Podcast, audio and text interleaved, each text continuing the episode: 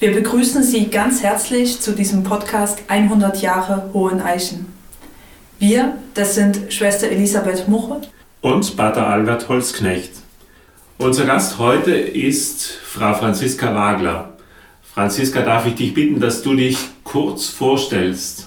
Hallo, ich bin Franziska Wagler. Ich bin ja, gebürtig aus Chemnitz, lebe jetzt schon länger in Dresden und arbeite zurzeit als äh, Bistumskinder- und Jugendreferentin hier in Dresden-Meißen. Was verbindest du mit Hohen Eichen? Ich verbinde vor allem die Kurzexerzitien im Advent der KSG Dresden mit diesem Haus. So habe ich das Haus kennengelernt.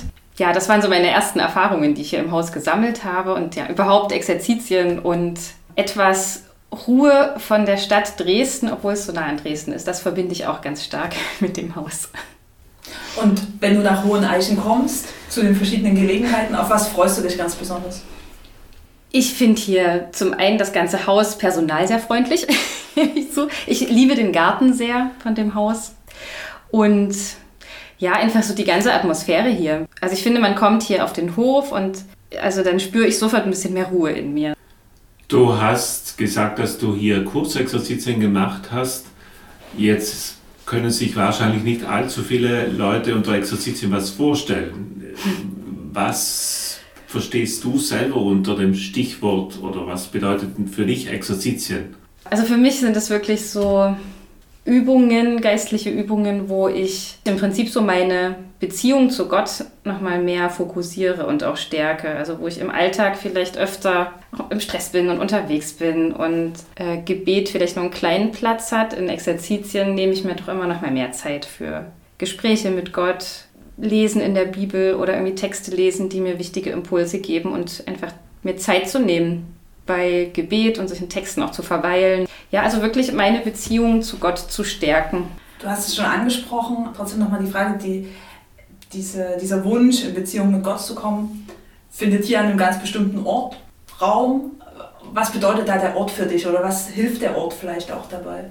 Ja, ich finde, man, man spürt, dass hier auch viele Menschen schon gewesen sind, die genau das auch hier machen, so nach ihrer Beziehung zu Gott zu suchen oder diese zu stärken. Und es hat eine andere Atmosphäre als jetzt das Kinder- und Jugendhaus im Bistum oder so. Es ist ruhiger. Ich bin hier wirklich raus aus meinem Alltag, wenn ich hierher komme. Diese Auffahrt, wie man hier hochkommt. Es ist eben auch nicht mittendrin, das finde ich wichtig. Also nicht mitten in der Stadt, sondern man fährt auch ein Stück hierher. Man hat auch, man ist auch ein bisschen überhalb des Tals. Dresden liegt ja sehr im Tal. Ich finde, das hilft auch sofort, den Kopf ein bisschen freier zu bekommen.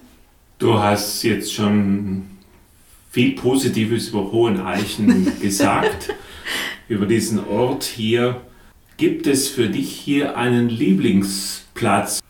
Ich bin, wenn es vom Wetter her geht, am liebsten in diesem Garten. Ich finde diesen Garten mit diesen Obstbäumen sehr schön. Da hinten steht ja dieses kleine Holzhaus.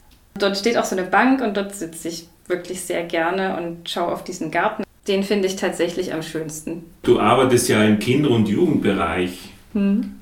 Wie meinst du, könnte man hier noch stärker junge Leute ansprechen, erreichen? Ich glaube, es geht nur, wenn man jetzt nicht ganz klassische Exerzitien anbietet. Gerade für Jugendliche ist es, glaube ich, auch vielleicht noch ein bisschen zu überfordernd, so dieses so geistliche Übungen, aber so ab jungen Erwachsenenalter ist es schon interessant und werden auch diese Fragen nach eigener Gottesbeziehung irgendwie relevanter, so über das soziale Geschehen in der Gemeinde und Jugendgruppe hinaus. Dann sollte man versuchen, so einen Mittelweg aus, wir machen auch wirklich gemeinschaftlich was und wir unterhalten uns auch über die Sachen und dann vielleicht auch mal so Momente von, und da gehe ich in Stille und bin nur für mich. Aber wenn ich jetzt so an meine Studentenzeit zurückdenke und diese Kurzexerzitien, die wirklich in Stille waren, das waren meine ersten Erfahrungen, damit auch einen ganzen Tag im Schweigen zu sein. Das fiel mir schon schwer.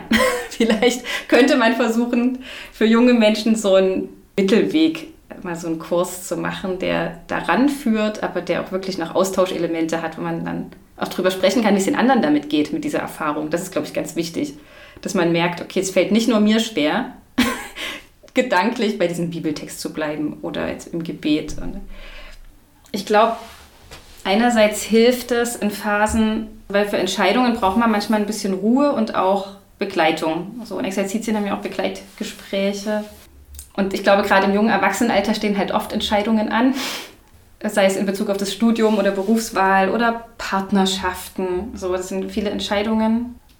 Ja, und ich habe wirklich erlebt, dass ich mit solchen Erfahrungen, mit solchen Wochenenden oder Tagen, also tatsächlich mehr eine eigene Gottesbeziehung entdeckt habe. Vorher war das als Jugendliche, war das Religion erleben schon stark von Gemeinschaft geprägt und weniger so dieses ganz Persönliche. Oder dass ich auch angefangen habe, Bibeltexte mir zu erschließen, dass ich plötzlich was darin entdeckt habe, was wirklich mit mir zu tun hat oder mit meinem Leben zu tun hat. Das habe ich erst so in Exerzitien entdeckt, weil man sich da halt wirklich Zeit nimmt, sich mit den Texten zu beschäftigen.